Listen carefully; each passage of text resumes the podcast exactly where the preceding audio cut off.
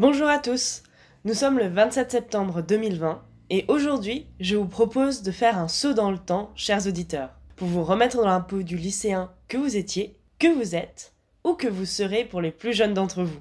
Cette période charnière entre adolescence et âge adulte est souvent synonyme de très nombreux apprentissages mais aussi de questionnements. Et la question de l'Europe ne déroge pas à la règle. Pour en parler aujourd'hui, j'ai rencontré Louison, Paul et Denis, trois lycéens en terminale au lycée Marcel Rudloff à Strasbourg.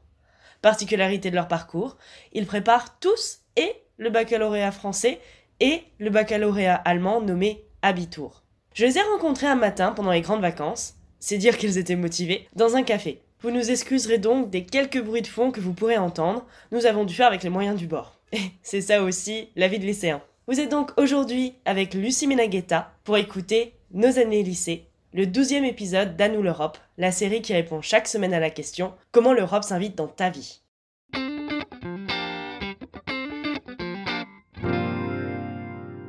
Bonjour Louison, Paul et Denis. Merci de vous être déplacés tous les trois jusqu'à Strasbourg pour me rencontrer et discuter d'Europe. Pour débuter, pourriez-vous me dire ce que le mot Europe ou Union européenne vous évoque? Si vous deviez choisir un seul mot pour décrire votre relation à l'Europe, quel serait-il? Denis se lance en premier. Le mot parfait pour moi, c'est pour décrire l'Europe, c'est la découverte. Parce que j'ai pu découvrir euh, pas mal d'Europe en déménageant d'un pays à l'autre. Et c'est ça l'Europe en quelque sorte. C'est une découverte des cultures, le partage de, du territoire et tout ça rend, rend cette découverte plus facile et je trouve c'est juste magnifique qu'on a cette chance de pouvoir vivre en Europe.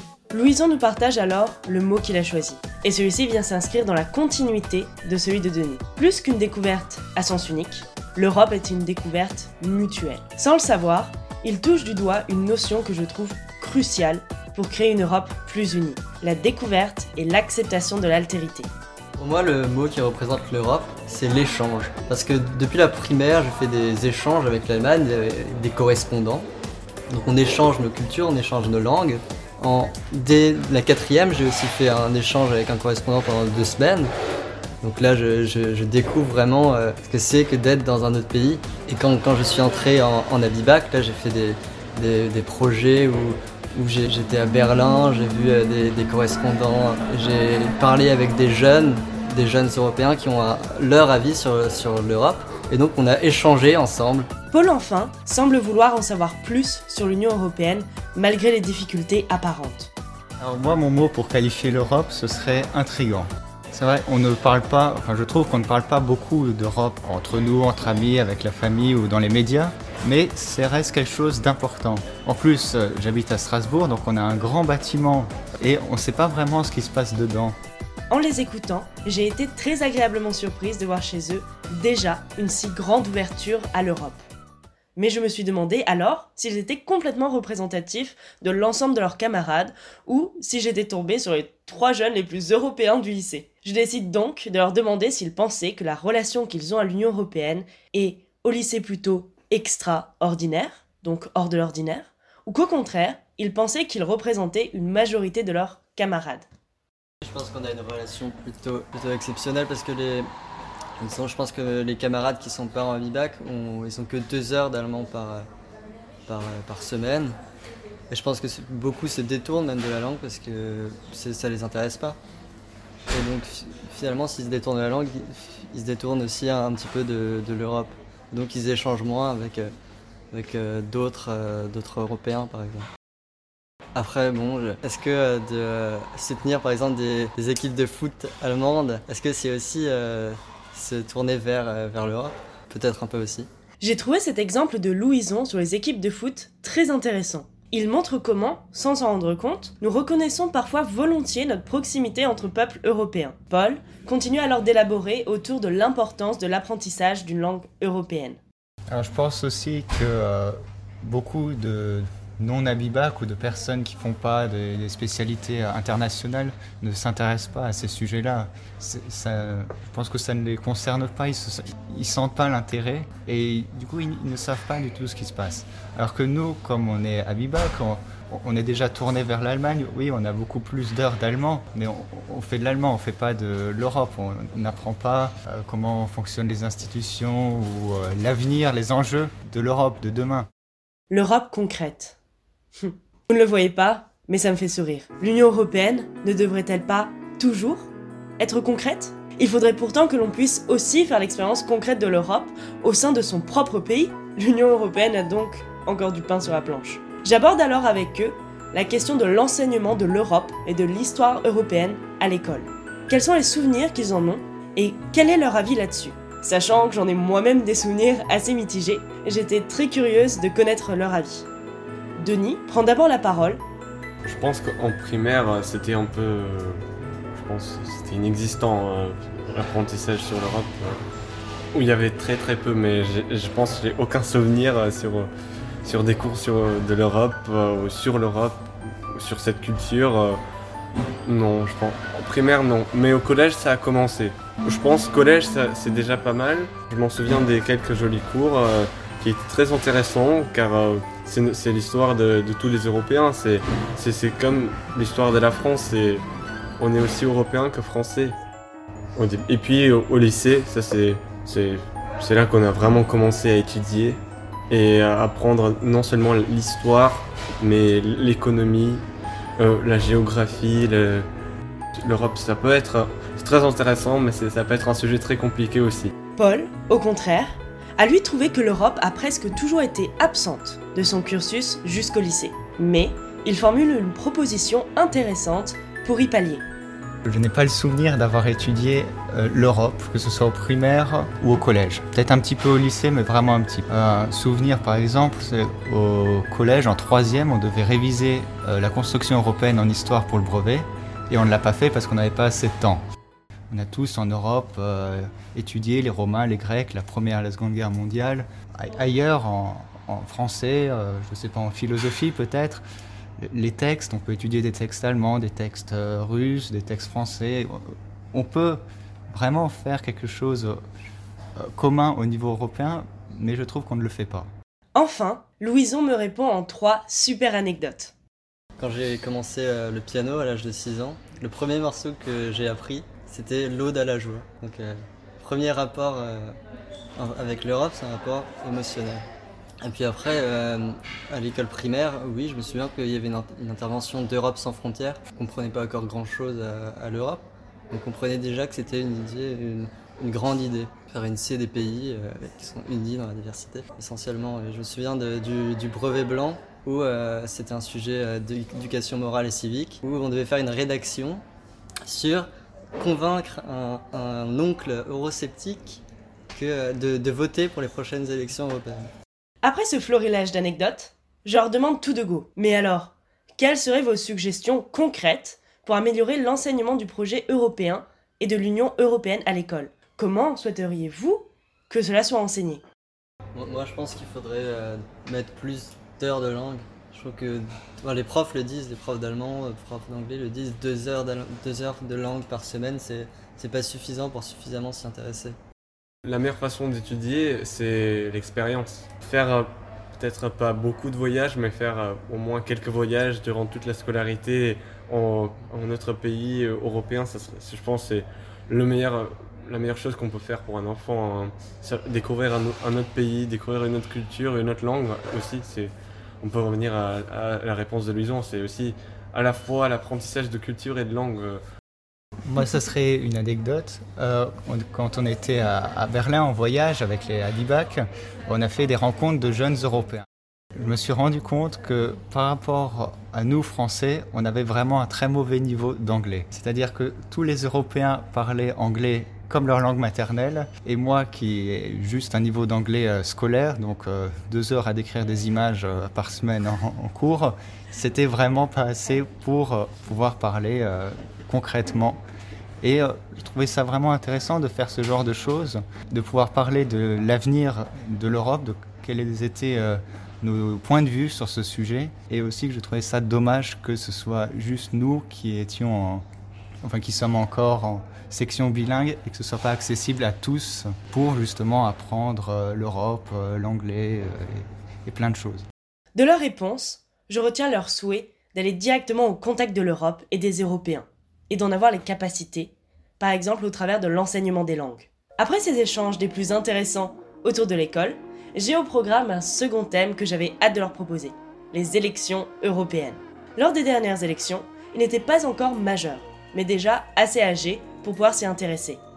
Je leur demande donc, Denis, Paul, Louison, vous étiez-vous un peu intéressés aux élections européennes en 2019 Et quelles impressions ces élections vous ont-elles laissées?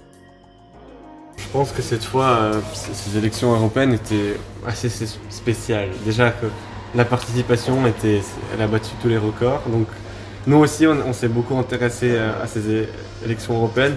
Elles étaient, en plus, c'est ça qui nous a attirés, c'est beaucoup de gens qui se sont impliqués, beaucoup de jeunes qui se sont intéressés, alors que très souvent ça peut être rare hein, que, mais cette fois c'était pas le cas.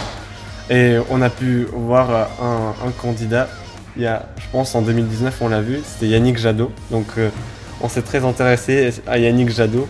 C'était très amusant et très intéressant à la fois. Je ressentais pas la même chose qu'en 2017 par exemple. C'était ça concernait plus la, France et c'était un peu fermé.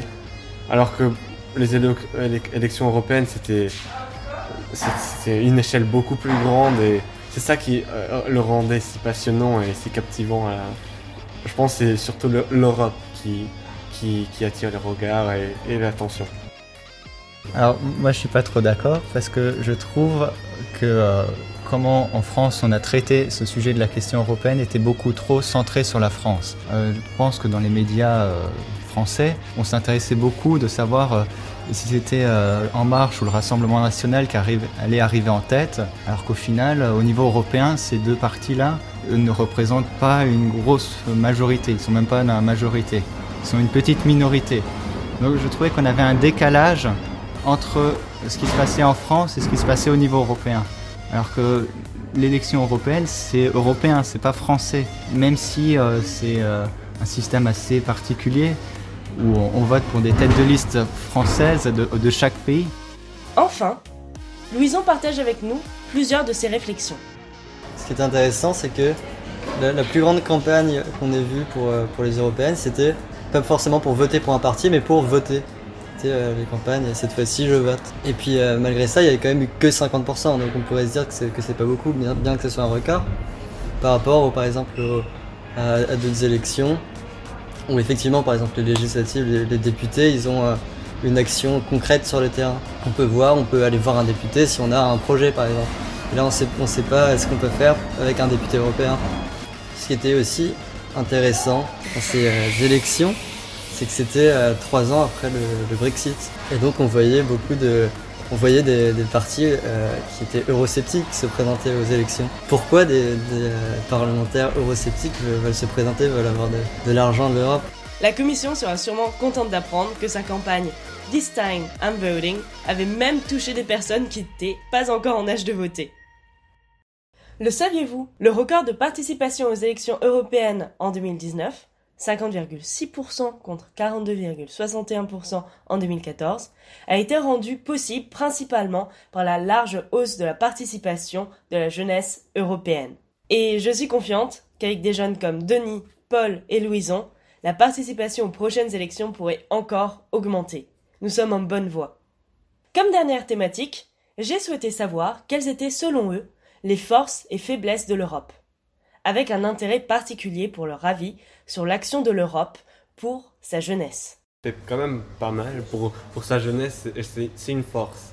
Ça, je trouve comme une force, car euh, les projets Erasmus qu'on a, cette capacité de faire des études dans d'autres pays européens, découvrir une autre culture et pas seulement en voyage, mais euh, véritablement vivre dans un autre pays pendant une durée suffisamment longue, en plus, euh, un an, deux ans, je sais pas si deux ans c'est possible, mais deux ans, je pense que oui. Mais c'est exceptionnel qu'on a ça en Europe. Découvrir un autre pays, une autre langue, une autre culture, des autres gens, c'est wow, c'est une force. C'est sûr que c'est une force de l'Europe, tout ça. Il faut on peut toujours faire plus pour la jeunesse, mais l'Europe, selon moi, fait déjà pas mal. Ce lycée est partenaire avec euh, une entreprise allemande qui embauche des, euh, élèves qui ont fait leur bac professionnel et donc ils les, euh, forment pendant, pendant quelques années, ils, leur apprennent euh, l'allemand, et puis ils peuvent exercer euh, leur métier en Allemagne.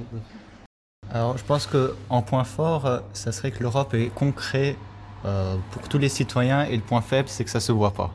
Ils font des choses concrètes. On a parlé d'Erasmus, on peut aussi parler de soutien financier à, des projets, à des ponts, mais ça ne se voit pas pour nous, euh, une des premières fois qu'on s'est posé la question de l'identité européenne, c'était au moment du Brexit. Au moment du Brexit, on était au, collège et puis on voit tout d'un coup un, pays qui décide de quitter l'Union européenne alors qu'on nous a toujours dit c'est la sécurité. Euh, tout d'un coup, un pays dit nous on sort de l'Europe.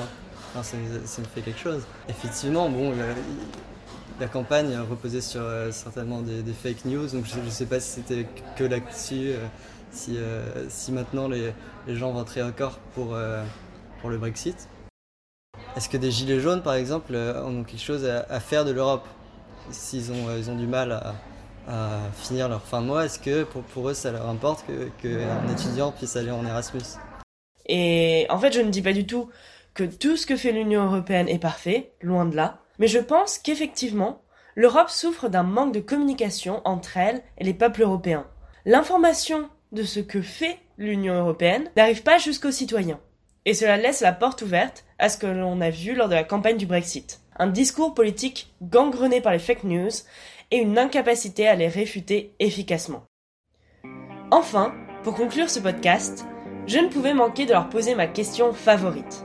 Si vous aviez la ligne directe d'Ursula von der Leyen, la présidente de la Commission européenne, qui a donc un poids et un pouvoir politique important, que lui diriez-vous Que lui demanderiez-vous?